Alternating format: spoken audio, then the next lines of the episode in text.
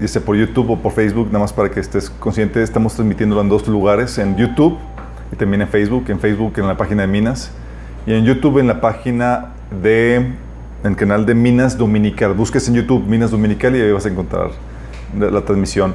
Eh, suscríbete y activa las, las eh, los, um, ¿qué los anuncios, los avisos para que puedas saber cuándo estamos en línea. Te va a ayudar bastante en esto. Porque a veces variamos, decimos que comenzamos a tal hora, nos tardamos 10, 15 minutos y entonces puede ser que, que te estantes por eso. Ah, voy- hoy vamos a ver la séptima sesión donde estamos viendo el amor de Dios por el ser humano. Y vamos a ver un punto muy importante, muy crucial. Vamos a orar para que el Señor nos ayude.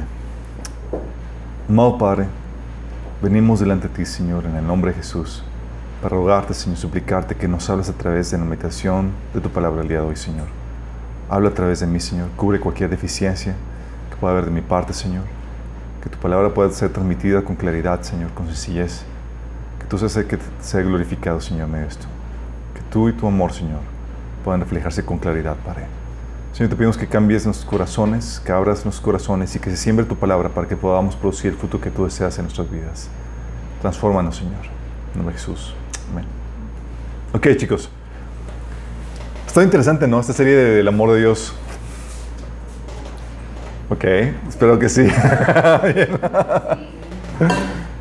Eh, ¿Sí la han estado viendo? ¿Sí has estado viendo?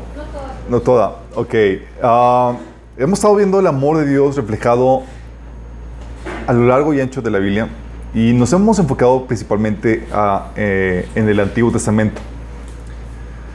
Esto es muy importante que, sepamos esto porque muchas veces cuando leemos la Biblia, lo vemos como narrativa y perdemos de vista cosas tan maravillosas como es el amor de Dios. Y el, amor de Dios, como hemos platicado, que es objeto de estudio.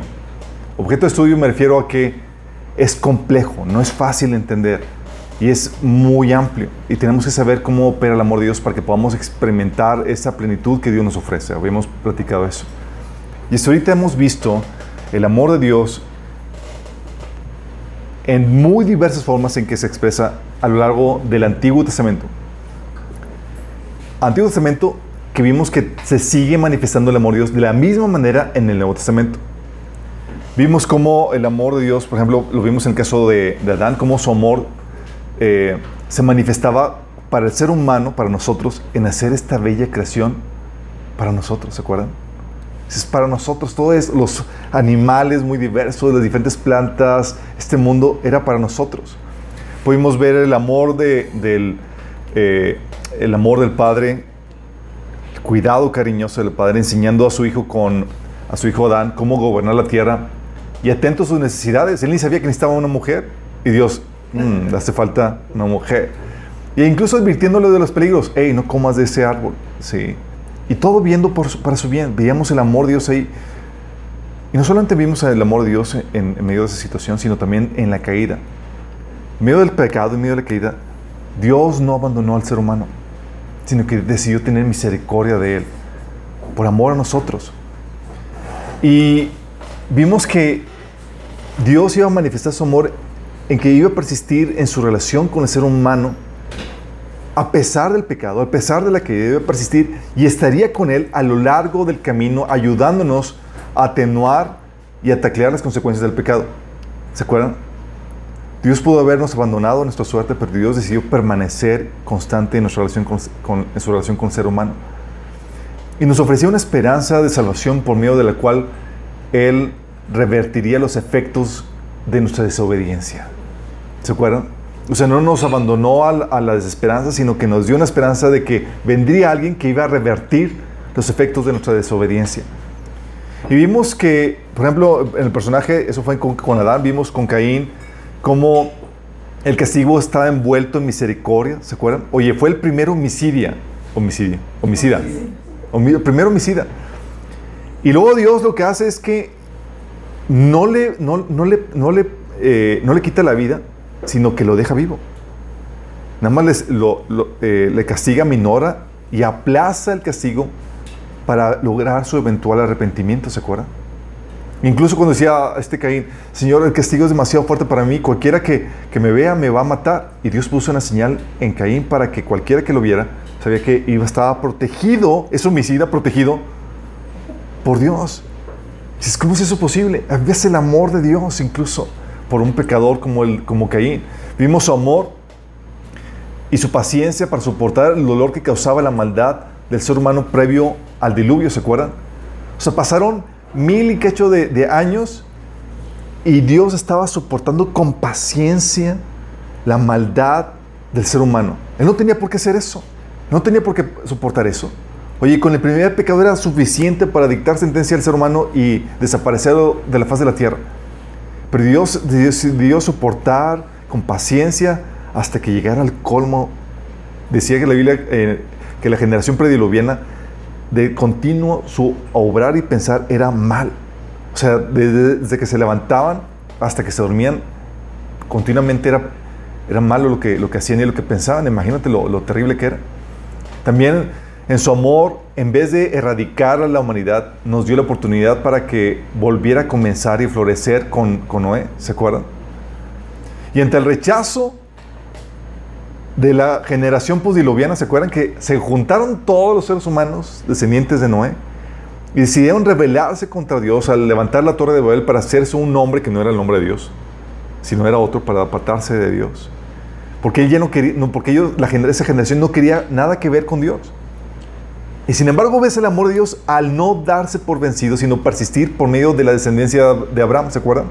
Dice la Biblia que ahí, que a partir de, esa, de ese episodio de, de, del episodio de la Torre de Babel, Dios entregó a las naciones a los ángeles caídos. Y se distribuyeron las naciones entre los diferentes ángeles caídos. Pero dijo Dios, ok, no quieres lidiar conmigo directamente, me rechazas a mí directamente, yo no voy a desistir y voy a persistir. Y Dios jala a Abraham para que por medio de él la obra de redención a todas las naciones viniera. ¿Qué eso? Qué amor tan tremendo el de Dios. Y en lugar de eliminarlos, los abandonó a los dioses, a esos dioses, a esos, ángeles castigos como castigo. ¿Cómo que como castigo?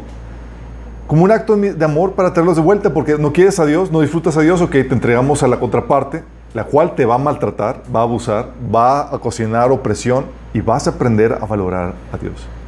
Sí, lo que Dios hace por amor. También vimos con el amor con Abraham. Con Abraham vimos cómo nos muestra su amor animándonos, cubriendo nuestras metidas de pata como las de Abraham, ¿se acuerdan? Ayudándonos ayudándonos en nuestros problemas, proveyéndonos en tiempos de crisis, bendiciéndonos por nuestros actos de obediencia, cuando el Señor nos anima a obedecer. ¿Se acuerdan la obediencia de Abraham cuando quiso, obedecer, quiso sacrificar a Isaac?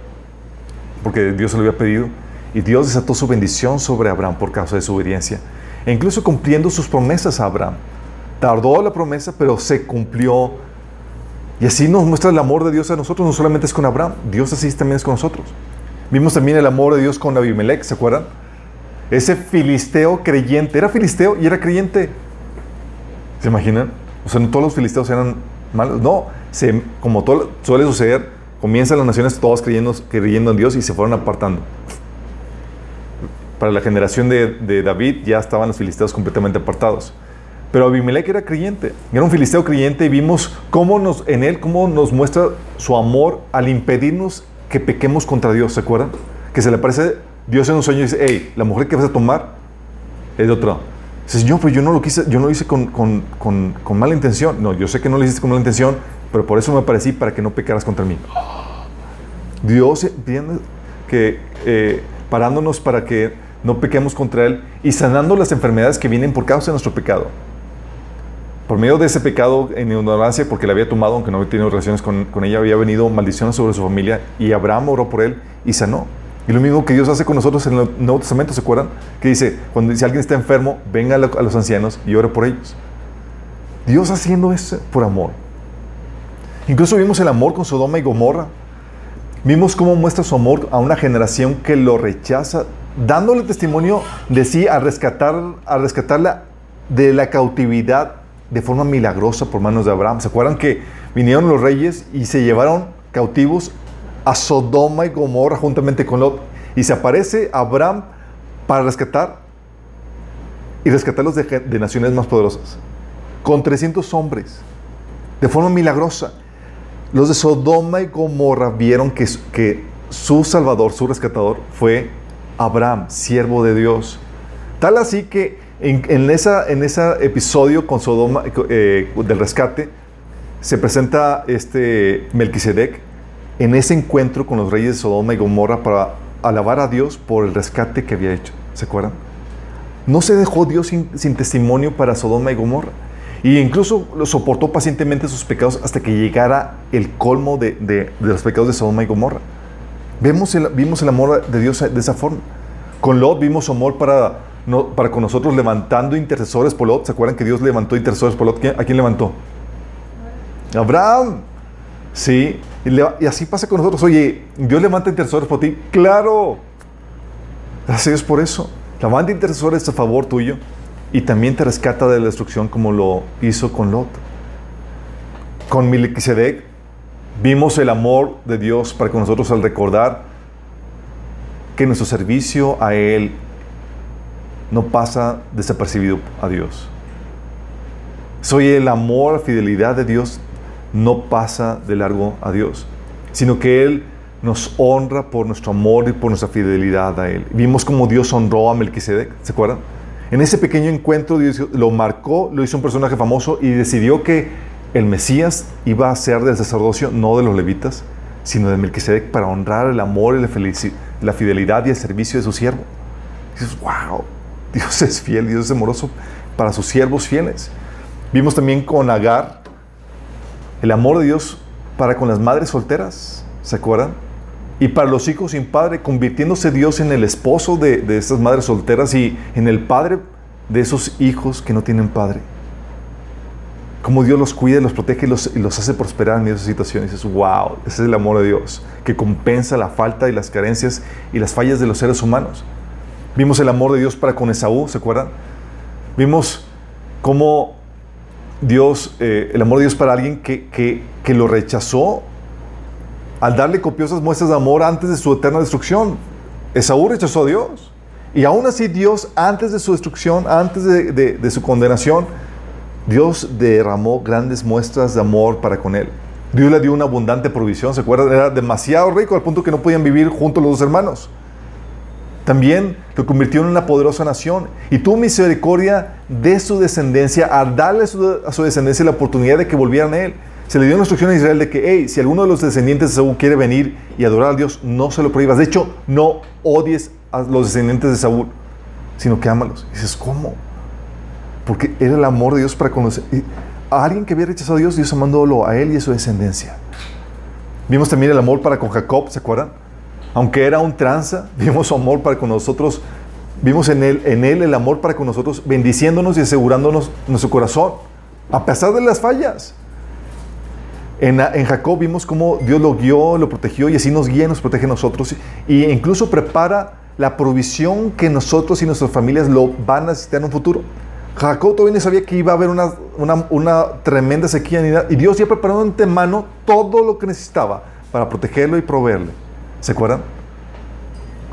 También vimos con este vimos con José también el amor de Dios cómo nos ama al someternos a abusos, injusticias y calumnias, las cuales fueron sometidas, Dios sometió a, José, ¿se acuerdan? Pero utilizándolas para nuestro bien, para forjarnos como a José y para cumplir los dolorosos planes que tienen para con nosotros. Vimos también el amor de Dios para con nosotros en los hermanos de José. ¿Cómo? Cómo Dios sometió a los hermanos de José al maltrato, a la disciplina divina, para corregir sus corazones y poderlos poner en una posición donde Dios los pudiera bendecir. ¿Se acuerdan? Cómo estaban los hermanos arrepintiéndose de, de haber vendido a su hermano y demás. Y tal punto que Judas se reconoció su error y reaccionó de forma diferente y cambió su actitud al punto de poner su vida por la vida de su hermano menor. Y Dios lo utilizó eso para bendecir la vida de Judá y ponerlo como, como, eh, como parte de la descendencia del, del linaje del Mesías. También vimos en el Éxodo Vimos cómo nos muestra su amor Dios al tener compasión de nuestro sufrimiento así como lo hizo con Israel, a librarnos con obras portentosas que nadie ha hecho. ¿Quién da su vida por ti? Morir por un pecador, nadie.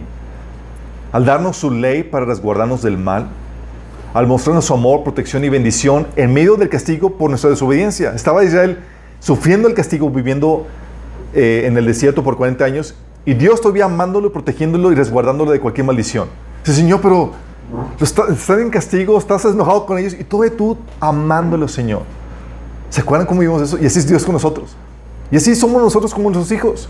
Oye, sí los castigas y demás, pero no vas a dejar que cualquier hijo de vecina venga a darle un, un atuendo a tu hijo, sino que los resguardas y los proteges. Porque aunque los disciplinas, aunque te enojas con tus hijos, los resguardas y los amas. Vimos también el amor de Dios para con los cananitas, ¿se acuerdan? Viste el amor de Dios para con las naciones que lo rechazan, esperando pacientemente que su pecado llegara al colmo, incluso a costa del maltrato de Israel por parte de los egipcios. Vimos su amor a resguardar a las naciones vecinas de la terrible influencia, así como de la corrupción del ADN que habíamos platicado que tenían esas naciones. Así como haciéndoles justicia a los miles que sufrieron injustamente por los pecados de ellos. ¿Se acuerdan que ellos hacían pecados tremendos que sacrificaban a sus propios hijos como sacrificio a los dioses? Y Dios quería hacer justicia a esos inocentes. Vimos también en la, en la tierra prometida, en la época de jueces, el amor de Dios. Ahí vimos su amor y su paciencia perdonándonos y liberándonos vez tras vez, cada vez que, se cada vez que el pueblo de Israel volvía a ellos arrepentidos de su infidelidad, ¿se acuerdan? Se apartaban, les iba mal, se arrepentían y volvían. Y Dios estaba siempre, constantemente listo para perdonarnos. Y así es Dios con nosotros. Y dices, wow, Señor, no te cansas. Y Dios no se iba a cansar, chicos, nada más porque ellos dejaron de hacerlo. dejaron de volver a Él. Sí. En la época de Reyes vimos su, vemos su amor ante un mundo que lo rechaza, al soportar con paciencia su idolatría y perversidad y al mandarles profetas tras profetas, ¿se acuerdan? Al estar dispuesto incluso a soportar el maltrato de sus mensajeros con tal de que les llegara el mensaje. Maltrataban a, todos los profetas, ahora eran maltratados, eran vituperados. Y al mostrar incluso Dios una gran insistencia, aún con súplicas y actos de bondad, así como juicios preventivos, para hacerlos volver del juicio que venía. Y ahí vimos cómo Dios ama a una generación, a un mundo que rechaza a Dios. Cómo es paciente. Y, da, y, manda, y nos manda a nosotros como mensajeros. Y está incluso dispuesto a soportar nuestro sufrimiento por causa del amor a este mundo perdido. Vimos también el amor de Dios durante el juicio. Eso vimos la vez pasada. Vimos amor para con los que para con los, para con los que lo rechazan, al no erradicarlos por completo sino castigándolos con severidad, pero de forma progresiva, con la intención de producir en ellos arrepentimiento y conversión de su corazón, aún en medio del castigo, aún en medio del juicio. Lo, lo vemos cuando, y aún también vemos el amor cuando los que sí se arrepintieron en ese periodo de juicio, Dios les da una segunda oportunidad y una promesa de restauración y glorificación. ¿Se acuerdan cómo Dios trató a los arrepentidos como a la generación de Daniel y demás, poniéndoles en preeminencia y glorificándolos? Y aún así lo vimos con nosotros, así hace con nosotros, con la gente, generación que se va a quedar en la tribulación, cómo Dios le va a dar una segunda oportunidad y con la esperanza de glorificación y salvación. Dices, ¿qué onda con eso? Dios así es con nosotros.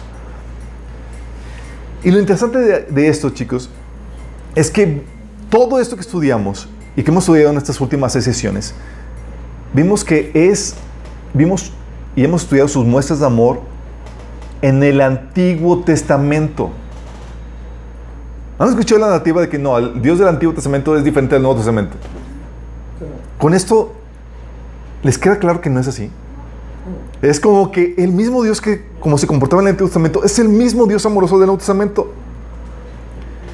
Es igual, es el mismo Dios amoroso en ambos testamentos. ¿Por qué no cambia y no lo hará? La Biblia dice en Hebreos 13:8 que Jesús es el mismo ayer, hoy y siempre.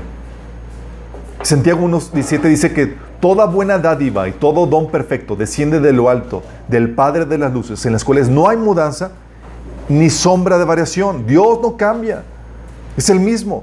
Y entonces era de esperar que viéramos al mismo Dios del Antiguo Testamento operando de la misma forma en el Nuevo Testamento, chicos. Y lo hemos podido ver. Vimos el trato de Dios para con, los personajes, diferentes personajes del Antiguo Testamento, vimos que así se comporta para con nosotros por amor y así se comporta por, para con el mundo por amor. Pero esto quiero que entiendas bien y es algo que debes de, de entender. Este comportamiento de Dios no es normal. ¿A qué me refiero? Si lo contrastas con el trato que Dios le dio a los ángeles, es un comportamiento que nunca se había visto. Acuérdate lo que Dios hizo con Satanás y los ángeles que se rebelaron contra él. No hubo tal paciencia y el juicio fue inmediato. Dice la Biblia que hizo que saliera fuego de su interior y lo, consumiera y fue arrojado al, Hades. Fue expulsado del cielo. No hubo oportunidad para el arrepentimiento ni el perdón y el juicio fue justo y sin misericordia. Es lo que se merecía.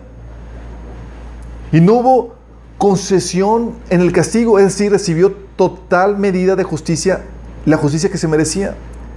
Fue no solamente expulsado, sino que esté preparado para él, para, fíjate, el lago de fuego fue preparado para él, un sufrimiento eterno. No para el ser humano, para Satanás. lamentablemente todos los que quieran seguir a Satanás van a terminar con él. Pero no se le dio a Satanás segunda oportunidad, chicos. No hubo para él oportunidad de arrepentimiento, ni de perdón, ni nada de eso. Y, es que debes entender que ese es el debe ser. Esa es la justicia como opera. Dice la Biblia que en, en Nahum 1.3 nunca deja sin castigo el culpable. Así es Dios. Es justo. No deja sin castigo el culpable. Proverbios 17.15 dice, absolver al culpable y condenar al inocente son dos actos que el Señor detesta. Oye, es culpable y lo absuelves, o sea, no lo condenas, Dios detesta eso. Oye, es inocente y lo condenas, también detesta eso, Señor. Sí. Entonces, ¿cómo está la cosa? Nosotros somos culpables, chicos. Dice, y lo repite, Proverbios 18.5, no es correcto absolver al culpable. Nahum 1.3 en otra versión dice, Jehová no tendrá por inocente al culpable. ¿Y sé dónde está la, la situación? Satanás sabía esto. Los ángeles experimentaron esto. Fueron culpables y no los tuvo Dios por inocente, chicos. Dios no dejó sin castigo el culpable con Satanás y los ángeles. Pero, ¿por qué a ti y a mí sí? Por amor. Pero ¿cómo, ¿cómo concilias que si somos culpables y merecemos el juicio, Dios no nos dé eso? No, tuvo, tuvo que emitir juicio, pero a través de Jesús. Con los seres humanos se comportó diferente. Somos culpables, merecemos el juicio, el castigo, y sin embargo no nos trató como los ángeles. Cuando Adán pecó, merecía morir. Y Satanás esperaba el juicio expedito tal como le había sucedido a él. Cuando pecó fue como que ya la hicimos. Viene la caboza para él. Y estaba frenando como que ya saborear la victoria que había logrado. Y de repente, cuando escucha que Dios no lo mató de inmediato, sino que le da una esperanza y que va a repartir los efectos, dice, a ver, ¿qué está pasando aquí? ¿Qué está pasando? Imagínate el choqueado que dejó, que dejó a, los, a todos los ángeles demoníacos y aún a los ángeles de Dios. Dice como que, porque Dios no está, porque Dios está actuando de esta forma. Imagínate el shock. O sea, no sucedió, sí, como esperaban ellos. La humanidad merecía ser abandonada, condenada a sufrir las consecuencias de su pecado. Dios no tenía por qué intervenir a nuestro favor. Y menos cuando nos merecíamos todo lo contrario. Cada juicio prolongado por su paciente amor, cada provisión y cuidado de gente que había caído de, la perfección de Dios, era un acto de amor, no de justicia, chicos.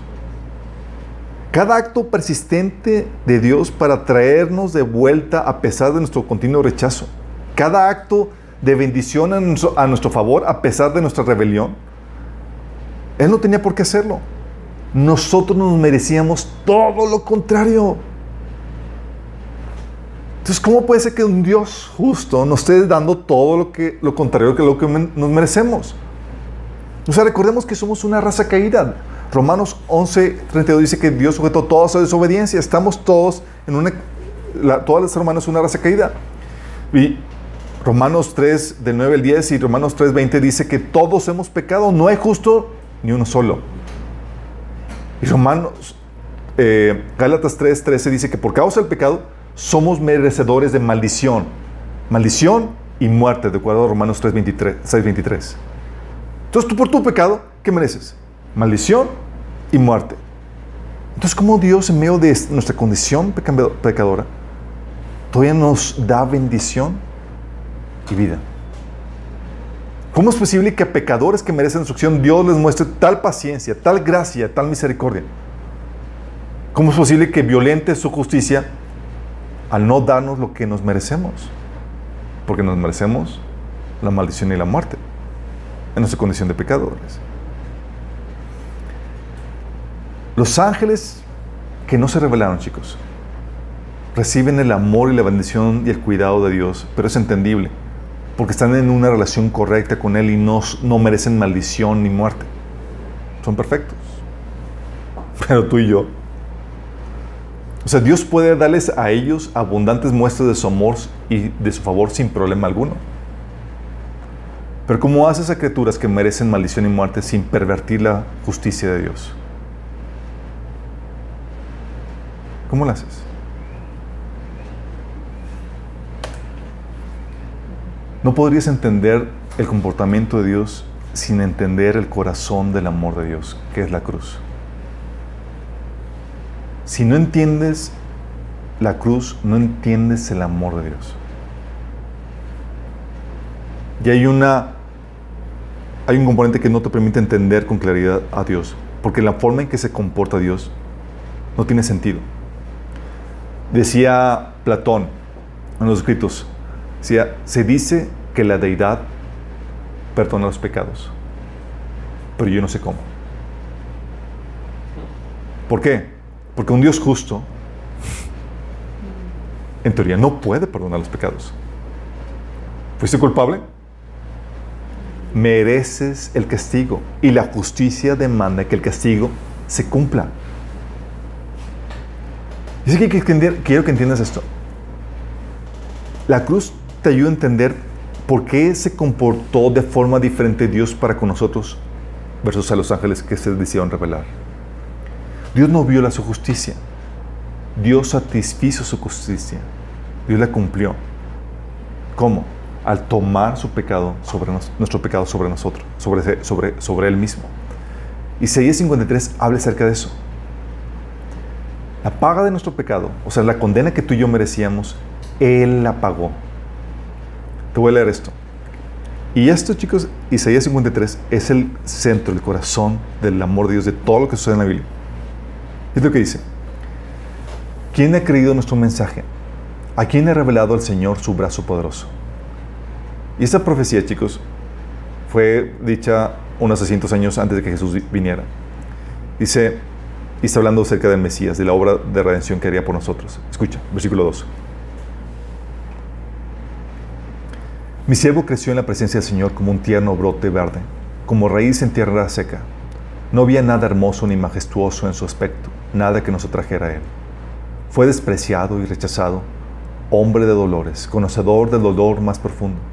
Nosotros le dimos la espalda y desviamos la mirada. Fue despreciado y no nos importó. Sin embargo, fueron nuestras debilidades las que él cargó. Fueron nuestros dolores los que lo agobiaron y pensamos que sus, dificultades eran un castigo de Dios, un castigo por sus propios pecados. Pero Él fue traspasado por nuestras rebeliones y aplastado por nuestros pecados. Fue golpeado para que nosotros estuviéramos en paz. Fue azotado para que pudiéramos ser sanados. Todos nosotros nos hemos extraviado como ovejas. Hemos dejado los caminos de Dios para seguir los nuestros. Sin embargo, el Señor puso sobre Él los pecados de todos nosotros. Fue oprimido y tratado con crueldad, sin embargo, no dijo ni una sola palabra. Como cordero fue llevado al matadero, y como oveja en silencio ante sus transquiladores no abrió su boca. Al ser condenado, injustamente se lo llevaron.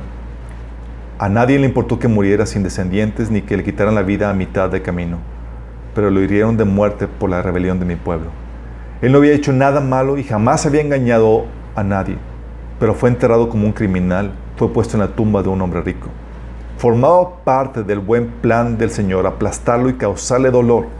Sin embargo, cuando su vida sea entregada en, en ofrenda por el pecado, tendrá muchos descendientes. Disfrutará de una larga vida y en sus manos el buen plan del Señor prosperará.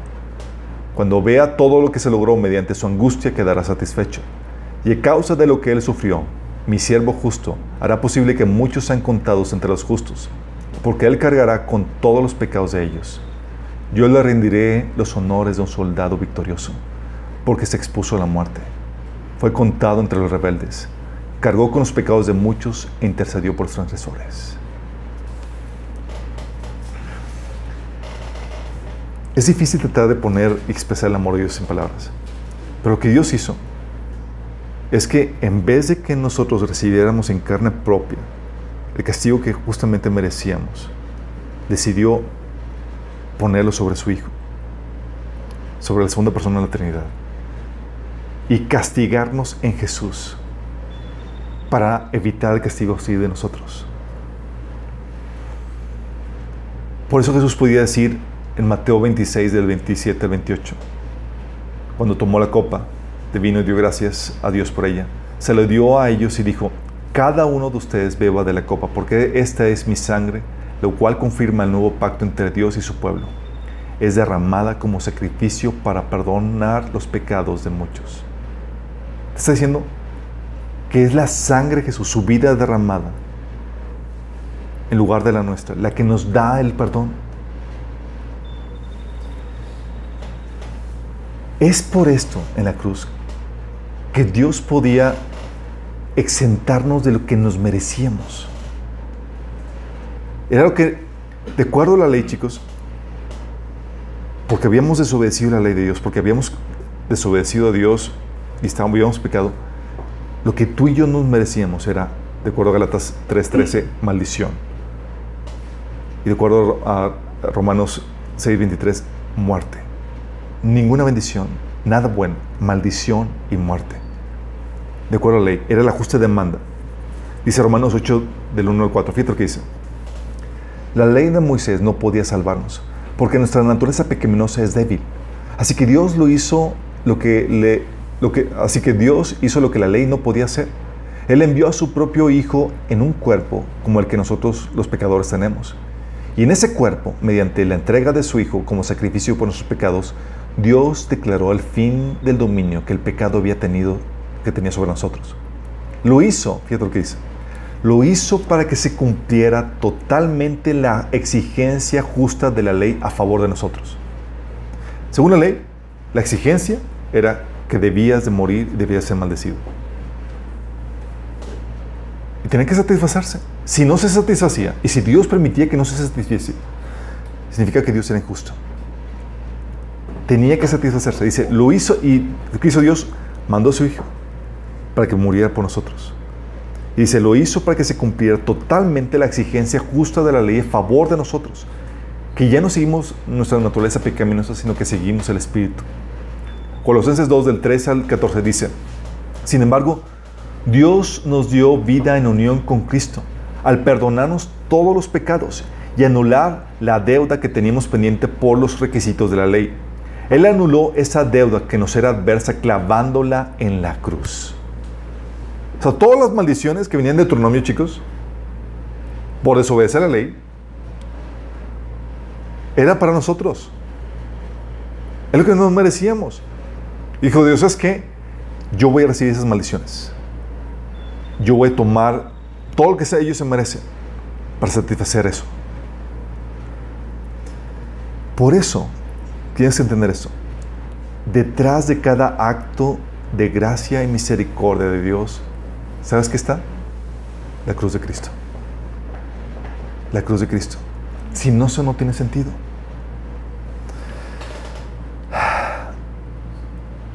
Todos los actos, entonces Dios no viola su justicia, sino que la satisface. Y todos los actos de bondad, chicos, del pasado, ¿sabes qué eran? Eran pagarés ¿Sabes qué es un pagaré?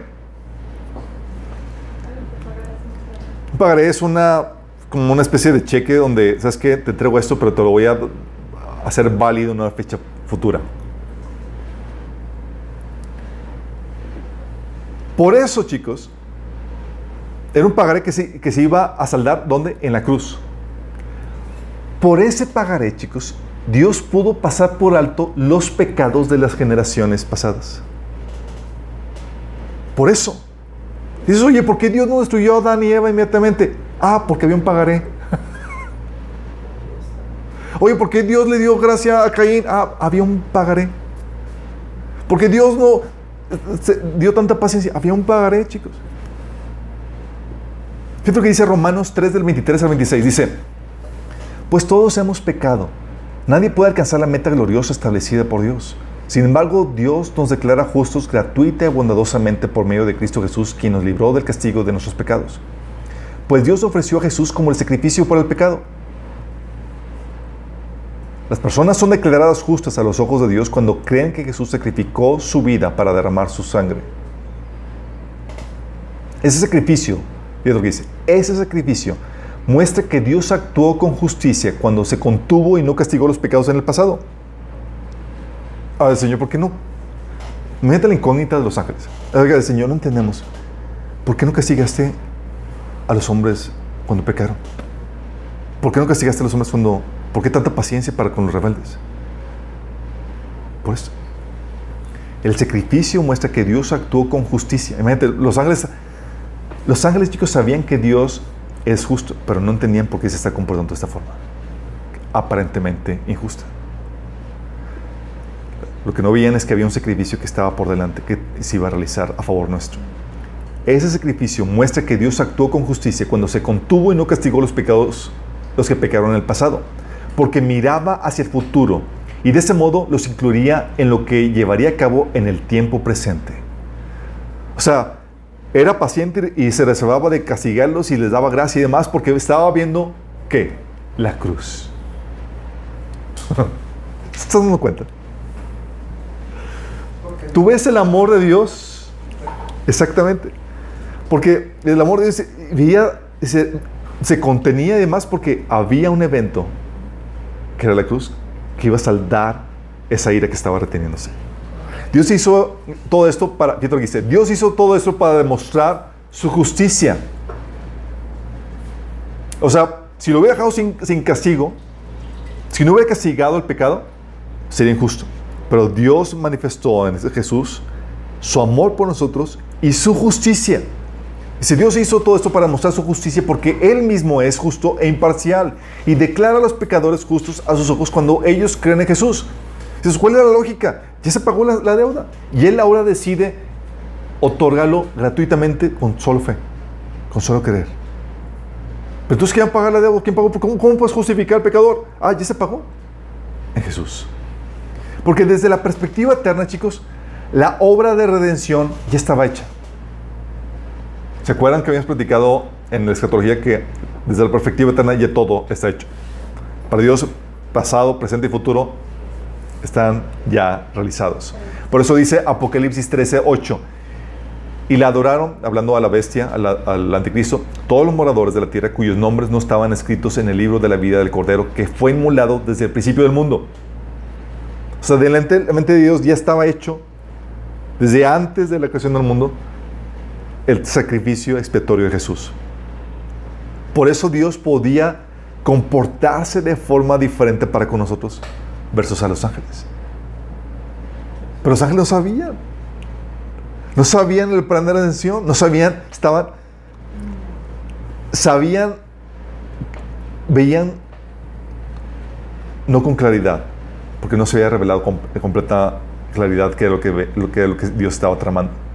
Pero Dios sí había revelado algo. El ritual, chicos, de sacrificios que Dios enseñó a Adán y Eva y a su descendencia daba testimonio de esa obra de redención que Dios iba a llevar a cabo en el futuro. Si te has puesto a preguntar por qué Abel le ofreció un cordero sacrificado, o sea, el hijo de Adán y Eva, o por qué Noé escogió a siete animales puros para sacrificios. ¿Quién les enseñó distinguir entre los animales puros e impuros? Todavía no había ley, todavía no venía Moisés. ¿Por qué?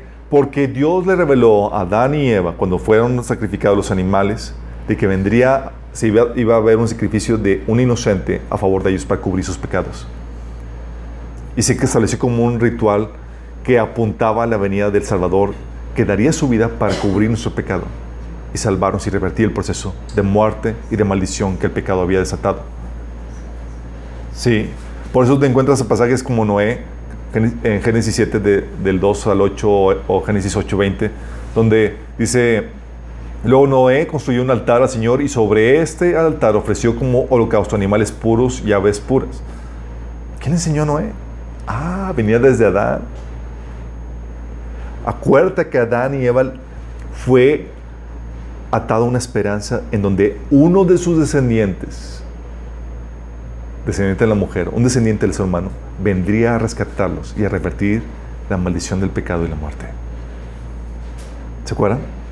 Entonces venía una, venía, entonces sabían que uno de ellos iba a pagar con su vida sacrificial pecado por nosotros. Noé, Abel, se menciona en la Biblia que, practicaba ese ritual. Noé lo hacía. Job, ¿se acuerdan? Que no era judío. Job lo hacía, que era de Uz de los calderos. De, eh, y él dice que una vez, dice por ejemplo Génesis 1.5, una vez terminado, Job 1.5 dice, una vez terminado el ciclo de banquetes, Job se aseguraba de que sus hijos se purificaran. Muy de mañana ofrecía un holocausto por cada uno de ellos, pues pensaba, tal vez mis hijos hayan pecado y maldecido en su corazón a Dios.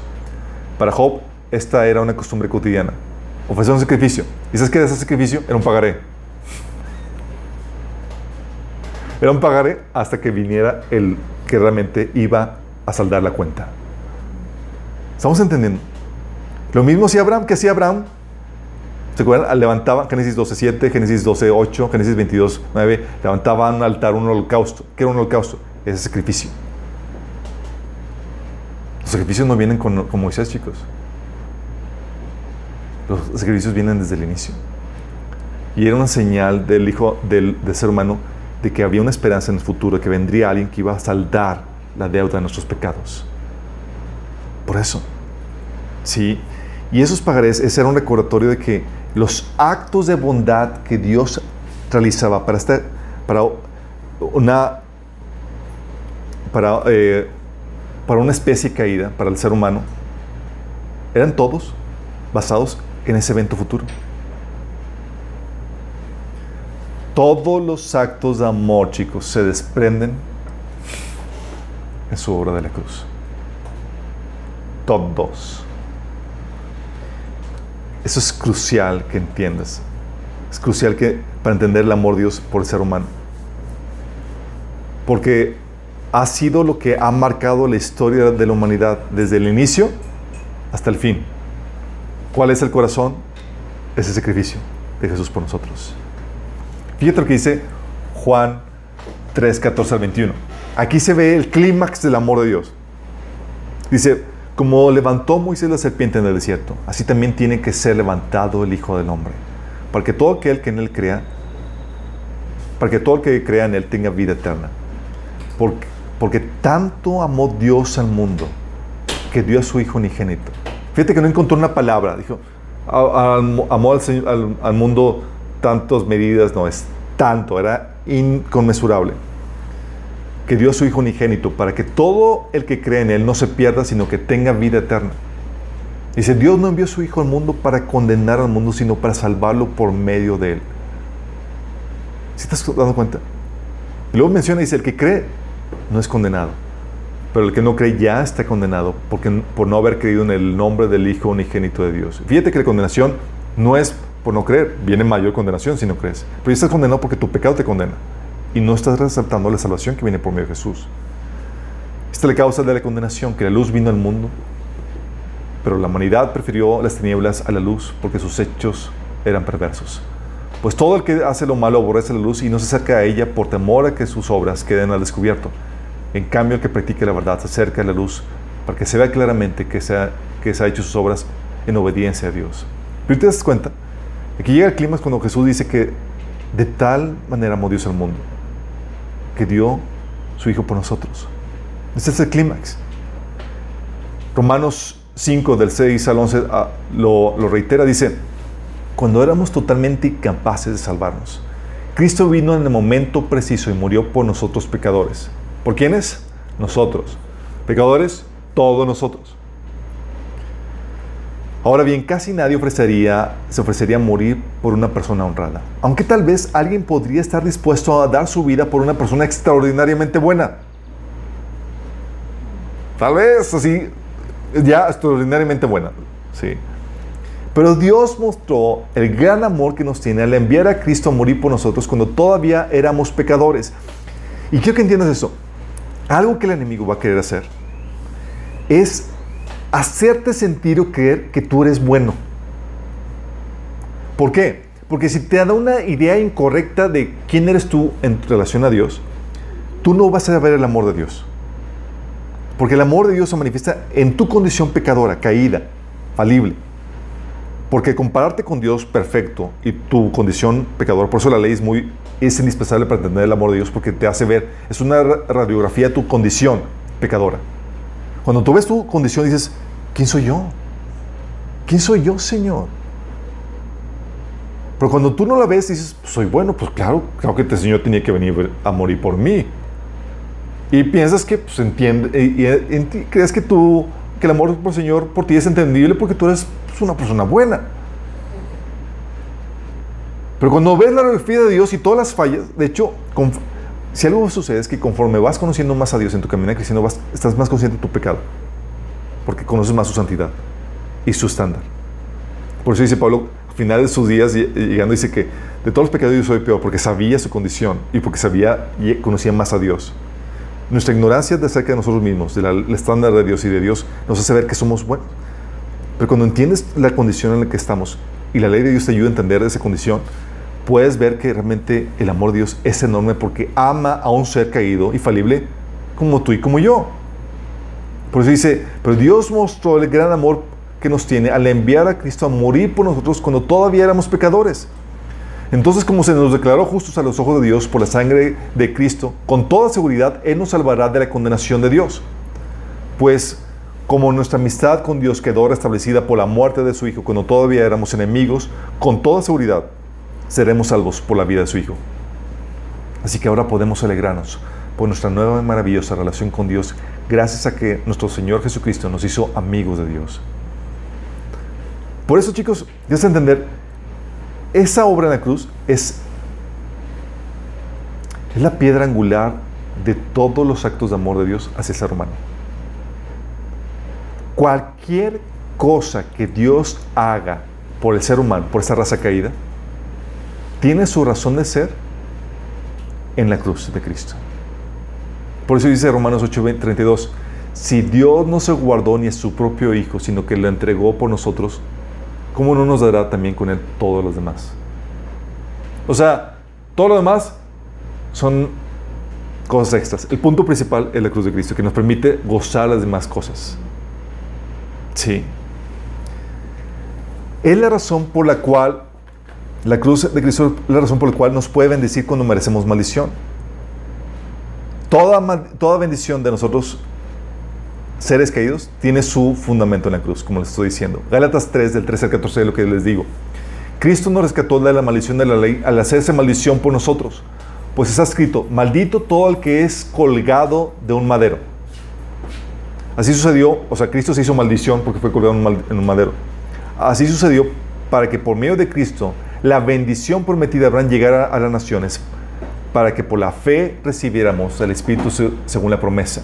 Fíjate cómo, qué tremendo. Jesús hace maldición para nosotros para que pudiéramos nosotros, nosotros recibir bendición. Efesios 1.3, eh, ves el efecto de esa bendición en, en nuestras vidas. Dice, alabado sea Dios Padre de nuestro Señor Jesucristo, que nos ha bendecido en las regiones celestiales con toda bendición espiritual en Cristo. ¿Con toda bendición espiritual en qué? En Cristo, porque es por medio del que viene toda bendición, chicos. ¿Y por qué en lugares celestiales? Porque ahí tenemos nuestra herencia, nuestro cuerpo glorificado, nuestras coronas, nuestras mansiones, nuestras, la aprobación de Dios. Todo esto está ahí esperándose. Si el favor de Dios viene desde el cielo, es una bendición espiritual que se va a manifestar en este mundo físico. Sus actos, por eso sus actos, los actos diversos de bondad de Dios, son para que vuelvas a Él y aceptes el mayor acto de bondad y amor que Él hizo por ti. Son migajitas los actos de amor, chicos, que hace por la gente, para que puedas venir y sentarte al banquete a la mesa. Dice Romanos 2 del 4 al 5. ¿No te das cuenta de lo bondadoso, tolerante y paciente que es Dios contigo? Fíjate lo que dice. Bondadoso, tolerante y paciente que es Dios con quien, contigo, con, hablando con, el, con la raza humana caída. ¿Acaso eso no significa nada para ti? ¿No ves que la bondad de Dios es para guiarte a que te arrepientas y abandones tu pecado? Pero eres terco y te niegas a arrepentirte y abandonar tu pecado. Por eso vas acumulando un castigo terrible para ti mismo pues acerca el día de la ira en el, cual se, en el que se manifestará el justo juicio de Dios. Hechos 14, del 15 al 17, habla acerca de estos actos de bondad de Dios que eran como formas para traer de vuelta a la gente, a la, humanidad, de vuelta a sí mismo. Fíjate lo que dice. Las buenas noticias que les anunciamos son que dejen de vivir sin, eh, que dejen estas cosas sin valor y vuelvan al Dios viviente que hizo el cielo, la tierra y el mar y todo lo que hay en ellos en épocas pasadas, Él permitió que todas las naciones siguieran sus propios caminos. Sin embargo, nos, no, ha dado, nos no ha dejado de dar testimonio de sí mismo, haciéndonos el bien, dando, dándoles lluvias del cielo y estaciones fructíferas, proporcionándoles comida y alegría de corazón. ¿Qué hacía para con las naciones? Dándoles lluvia, estaciones fructíferas, comida y alegría del corazón. ¿Para llevarlos a dónde? A Cristo, a la cruz, a la salvación, chicos. ¿Se dan cuenta? Toda la bondad de Dios y todo es para llevarte a Cristo, quien te perdona tus pecados. Así es, es por Cristo, por su obra en la cruz que Dios permite esos actos de bondad. Es por Cristo, por su obra en la cruz, que se compra ese tiempo extra para dar oportunidad al arrepentimiento. Oye, ¿por qué Dios no está aplazando el juicio? ¿Y por qué lo hace? ¿Y con qué razón lo hace? Ah, ¿quién, quién compró ese tiempo extra? Cristo lo compró en la cruz, chicos. Es por Cristo, por su obra en la cruz, que se compran esos actos de bondad inmerecidos a las naciones que lo han rechazado. ¿Estás consciente? Oye, ¿cuál es la razón por la cual Dios sigue bendiciendo y dejando que el sol salga sobre los justos e injustos y demás, sobre la gente que lo rechaza? Porque Dios hace ese acto inmerecido. Es por la cruz, por la obra de Jesús, que se compran esos actos de bondad inmerecida. Es por Cristo, por su obra en la cruz, que se otorgan todas las bondades en lugar de maldiciones, aún de la gente que no le conoce, chicos. Por Cristo. Es por la obra de la cruz que se otorga el perdón quitando el castigo. Cuando... Déjame decirte, todos los seres humanos, por la obra de Jesús, reciben una porción de amor que se manifiesta en Dios proveyéndoles de comer, lluvias, cuidándolos del mal, etc. La razón por la cual Dios refrena la, eh, la destrucción sobre el ser humano es por Cristo en la cruz, por la obra de Cristo en la cruz. ¿Estás entendiendo? ¿Por qué? Está dando, está dando a la humanidad algo que no se merecen. Está dando un tiempo de gracia para que se arrepientan que no merecen. ¿Cuál es la razón? Porque Cristo compra ese tiempo. ¿Vamos? Toda la raza humana recibe esos actos de amor y bondad. Hay actos de amor y bondad que Dios muestra a todo ser humano en general, pero es por tiempo limitado y son gracias a la obra de, de Jesús en la cruz. Actos como los que dice Mateo 5:45, pues Él da la luz de su sol tanto a los malos como a los buenos y envía la lluvia sobre los justos y los injustos por igual. Esos actos de amor y merecidos, ¿a qué se deben? A la obra de Cristo en la cruz. Pero hay actos de amor y bondad especiales y de forma permanente, chicos, que Dios muestra solo a los que han correspondido su amor aceptando la salvación. Fíjate, hay actos de amor en general, pero los que, que se manifiestan en los cuidados de Dios y tienen su razón de ser en la obra de cruz, en la obra de Cristo en la cruz. Por ahí, actos de amor especiales que Dios otorga a los que han correspondido su amor al aceptar su salvación. Efesios 2.8 es lo que dice, porque por gracia ustedes han sido salvados mediante la fe. Ese regalo de salvación eh, solamente se lo da a quién? A los que han correspondido su amor, aceptando la salvación por fe. Y eso no por solo ustedes, sino que es un regalo de Dios, no por obras para que nadie se jacte. ¿Vamos entendiendo? Dios ama a todos, pero los que deciden corresponder les da una muestra de amor especial. Tú y yo somos esa muestra de amor especial, chicos. Vamos. Y quiero que entiendas muy bien esto.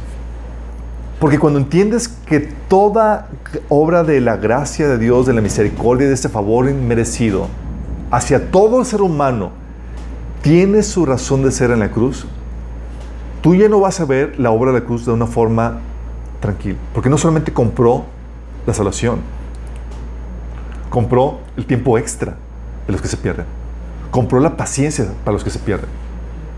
Compró esa provisión para los que se pierden. Compró el que siguiera saliendo el sol para los que se pierden. Esa bondad para los que se pierden. Todo tiene su razón de ser en la cruz de Cristo. ¿Estás entendiendo? Para ellos de forma limitada, con la esperanza de traerlos de vuelta. Pero que, que entiendas, ante la caída del ser humano y la caída de los ángeles, Dios decidió amar al ser humano. ¿Estás consciente del privilegio que somos? No tenía por qué suceder así, chicos. No tenía por qué suceder así. Fíjate lo que dice Hebreos 2 del 14 al 16. Dice, debido a que los hijos de Dios son seres humanos hechos de carne y sangre, el Hijo también se hizo carne y sangre. Pues solo como ser humano podía morir y solo mediante la muerte podía quebrantar el poder del diablo, quien tenía el poder sobre la muerte. Únicamente de esa manera el Hijo podía libertar a todos los que viven esclavizados por temor a la muerte.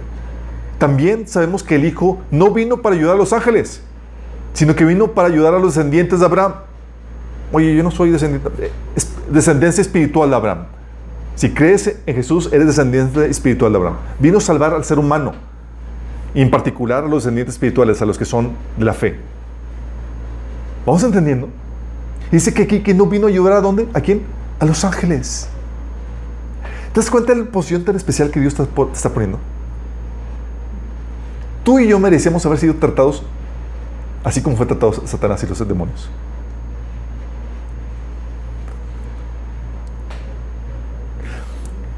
En esto quiero que entiendas esto.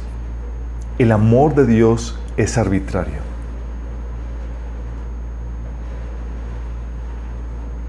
Él decide a quién amar y a quién no. Él decide.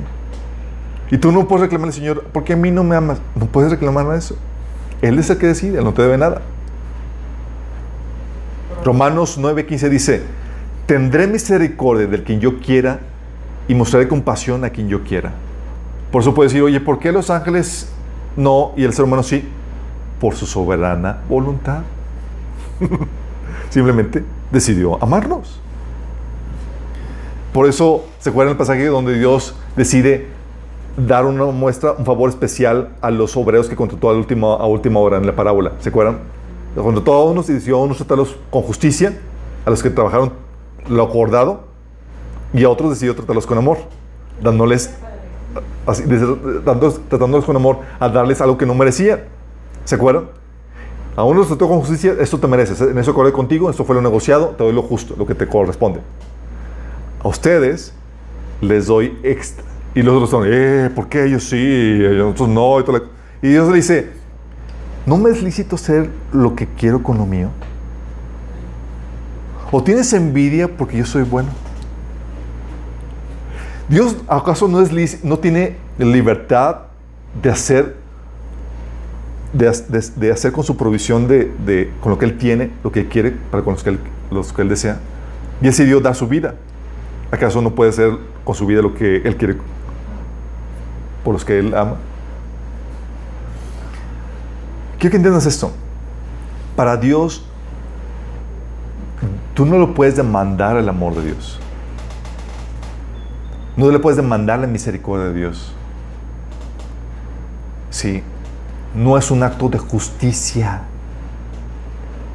Y sin embargo, para nosotros sí es obligatorio mostrar misericordia. ¿Por qué para nosotros sí, para Dios no? Porque se nos ha dado a nosotros misericordia. Y Dios espera eso de nosotros. A nosotros como se nos dio, somos deudores.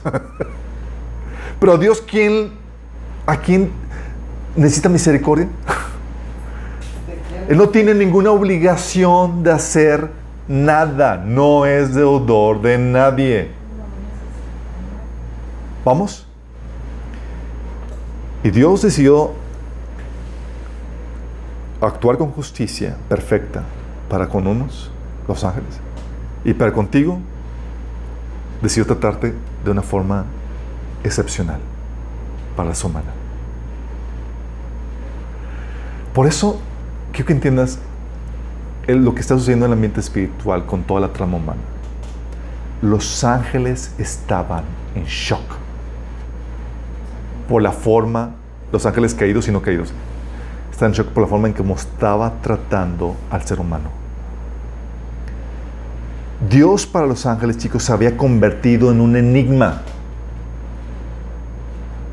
Los ángeles decían, sabemos que Dios es justo, pero no se está comportando así. No sabían exactamente qué estaba pasando. Solamente sabían que Dios no tiene contradicciones internas. Y que es justo. Pero no entendían qué estaba pasando. Estaba volándoles la tapa de sucesos.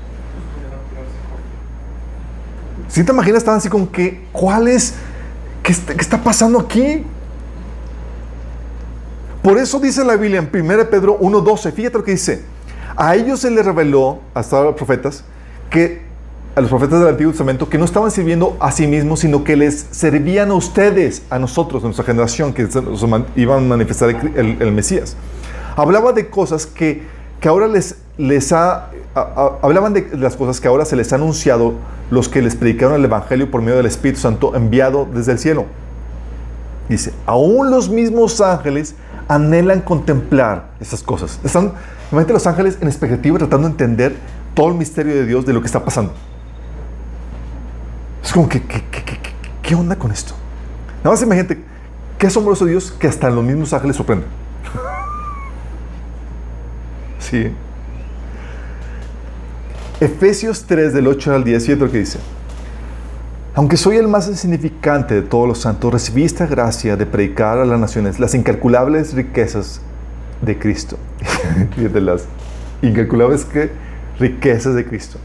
Los diferentes fuentes, las abundantes riquezas de su amor. Dice, y de hacer entender a todos la realización del plan de Dios, el misterio que desde los tiempos eternos se mantuvo oculto en Dios, creador de todas las cosas. Misterios. ¿Qué, está hablando del Señor? En fin, de todo esto es lo que la sabiduría de Dios, en toda su diversidad, dice, al fin de todo esto es que la sabiduría de Dios, en toda su diversidad, se dé a conocer ahora, por medio de la iglesia, a los poderes y autoridades en las regiones celestes. Wait, wait, wait. Está diciendo que Dios decidió, por medio de la iglesia, revelar su sabiduría a quiénes?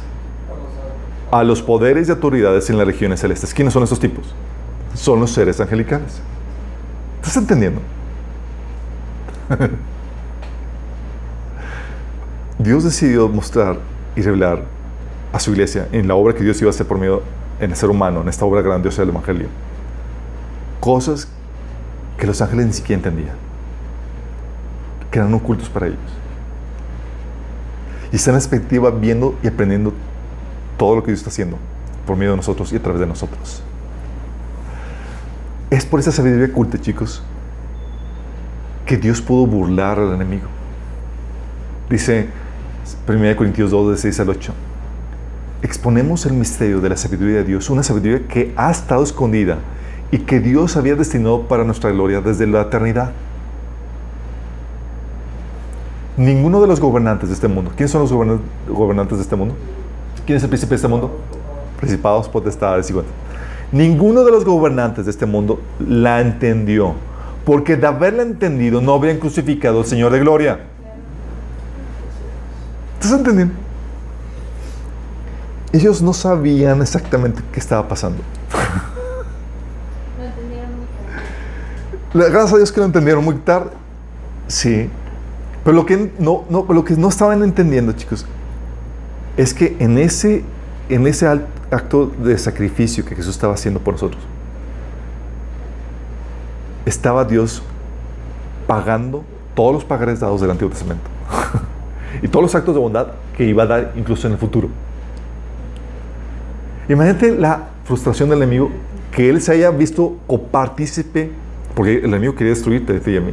Está viéndose partícipe en la obra de redención. ¿Estás consciente de eso? Siente la frustración y la humillación del enemigo. Por eso dice que Dios los exhibió públicamente. O sea, fue una burla pública ante todos los ángeles y demás para el enemigo. Por eso en Cristo, en la, en la cruz, chicos, es donde se entiende esa aparente contradicción que los ángeles no entendían. ¿Cómo es posible que Dios, siendo justo, pueda eh, quitarle el castigo a seres caídos, aplazar el castigo, comportarse bondadosamente, bendecir a gente que merece maldición y muerte? En la cruz se reveló el misterio de Dios para los seres angelicales, entre un montón de cosas más. Cristo y su obra en la cruz es la clave para entender toda aparente paradoja y contradicción en el carácter de Dios. Yo soy no entiendo qué está pasando con Dios. se resuelve al entender la obra de Cristo en la cruz. Y por eso nosotros, seres inferiores a los ángeles, si sabías, somos seres inferiores, somos hechos menores a los ángeles en autoridad y en potencia, dice la Biblia. Según Pedro 2, 11 dice, mientras que los ángeles son mayores en fuerza y en potencia, no pronuncian juicio de maldición contra ellos delante del Señor, hablando de los ángeles angelicales, dice que son mayores en fuerza y potencia. Salmos 8, 5 dice que al, que al ser humano lo has hecho poco menor que los ángeles. Son más poderosos que tú, chicos, que yo, en poder y en potencia. Y en parte son más bellos. Pero ¿sabes qué? La diferencia.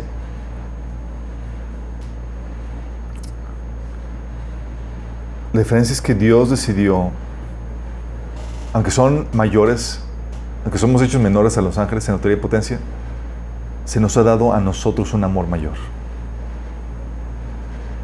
Tal amor nunca se había visto. Y eso nos hace especiales, aún por encima de los ángeles. Efesios 2 del 4 al 8 dice, pero Dios es tan rico en misericordia que nos amó tanto, que a pesar de que estábamos muertos a causa de nuestros pecados, nos dio vida cuando levantó a Cristo de los muertos. Es por la gracia de Dios que ustedes han sido salvados, pues nos levantó de los muertos junto con Cristo y nos sentó con Él en los lugares celestiales, porque estamos unidos a Cristo. De modo que en los futuros tiempos, Dios puede ponernos como ejemplos de la increíble riqueza, de la gracia y la bondad que nos tuvo. ¿Para qué, chicos? ¿Quiere ponernos como qué al ser humano? Como ejemplo. ¿Quieren saber cómo ama a Dios? Aquí tienen el ejemplo. De toda la creación de Dios, de todos los seres creados, aquí tienes el ejemplo de cómo Dios ama. O sea, ¿has visto los memes donde dice, eh, cuando amas normal, dice, cuando sucede, cuando haces algo a nivel Dios, este es amor nivel Dios. ¿Sí? Dice, pues nos, levantó de los muertos junto con Cristo y nos sentó con él en lugares celestiales porque estamos unidos a Cristo Jesús. De modo que en los tiempos futuros, Dios puede ponernos como ejemplos de la increíble riqueza, de la gracia y la bondad que nos tuvo, como se ve en todo lo que ha hecho por nosotros, que estamos unidos a Cristo Jesús. Dios los salvó por su gracia cuando creyeron. Usted no tiene ningún mérito en eso. Es un regalo de Dios. Quiero que entiendas esto.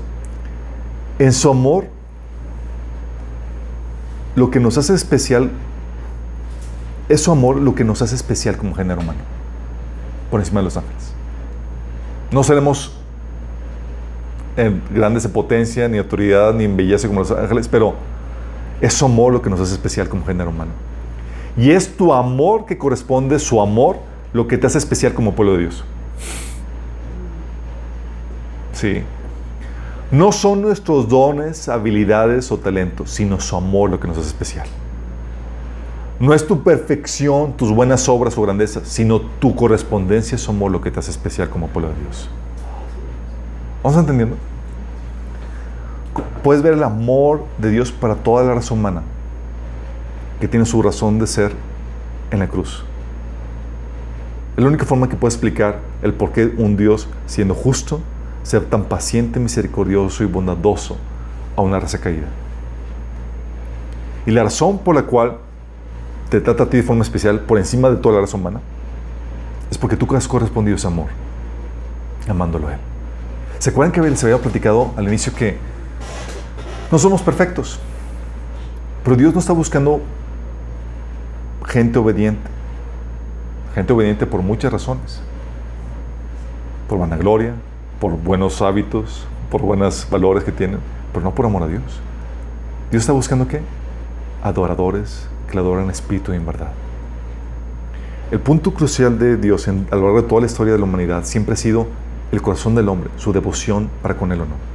Por eso la lucha en el Antiguo Testamento siempre ha sido la idolatría, que es hacia quién son, es, eh, eh, hacia quién está en el corazón del hombre, si es de Dios o si es los ídolos.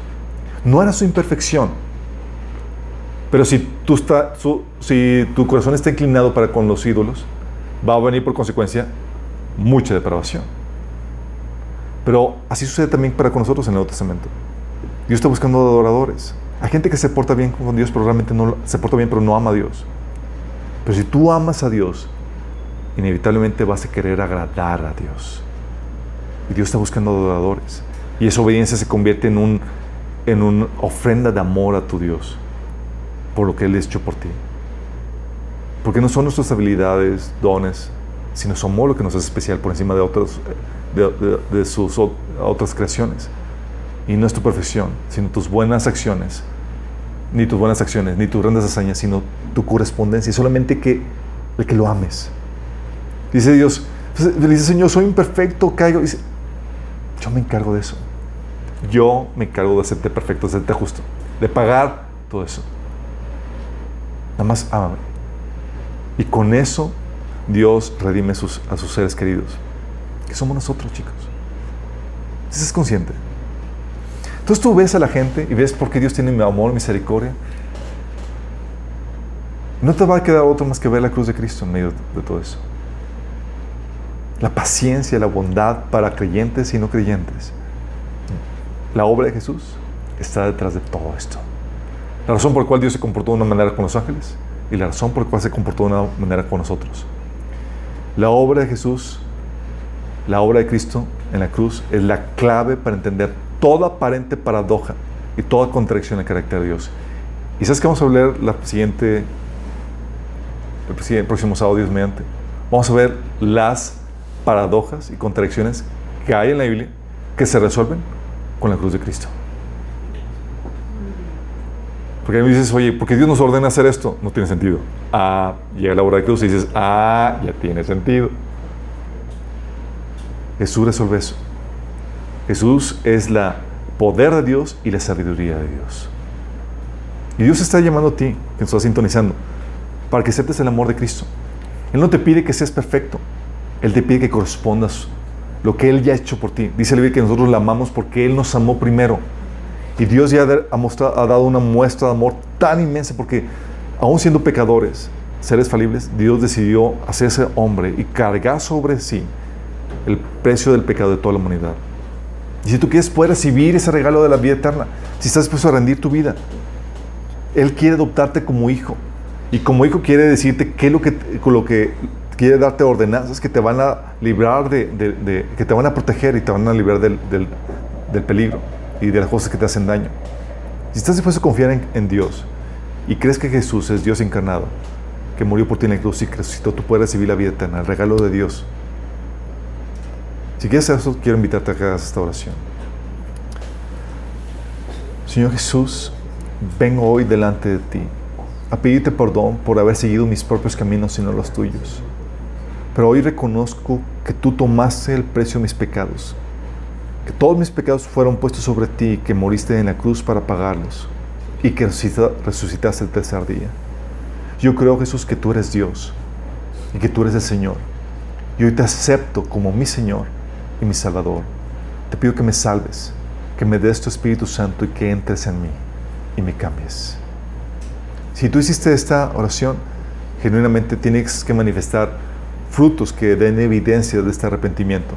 Cosas como empezar a leer la Biblia.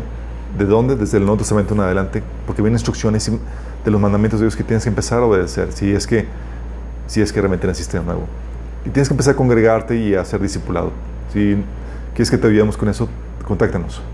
Puedes buscarnos ahí nuestro contacto en la página de minaschurch.org.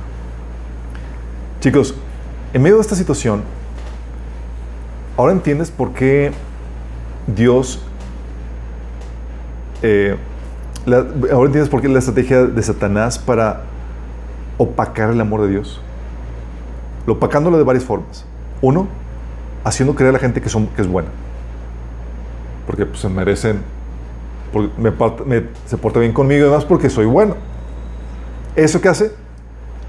Opaca el amor de Dios. Porque no, no dimensionan lo que realmente merecen y dan por sentado que lo que Dios hace es porque es un acto de justicia y no un acto de amor.